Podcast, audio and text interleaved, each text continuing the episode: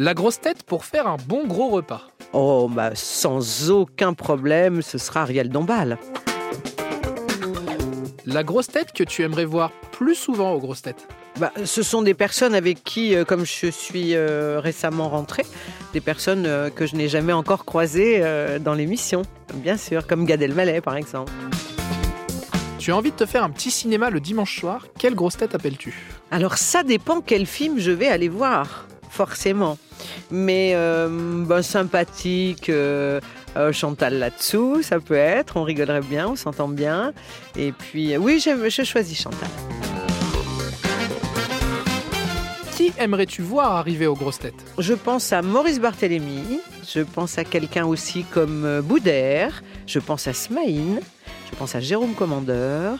Voilà, ce sont des gens. Bernard Werber, euh, je dis aussi, et Francis Perrin, qui serait très bien aussi. Enfin, des gens qui correspondent. Alors, euh, on va me dire, j'ai cité que des garçons, Euh, mais les filles, bah évidemment, si Florence Foresti, mais je pense que Laurent a déjà dû lui demander parce qu'elle est très très drôle.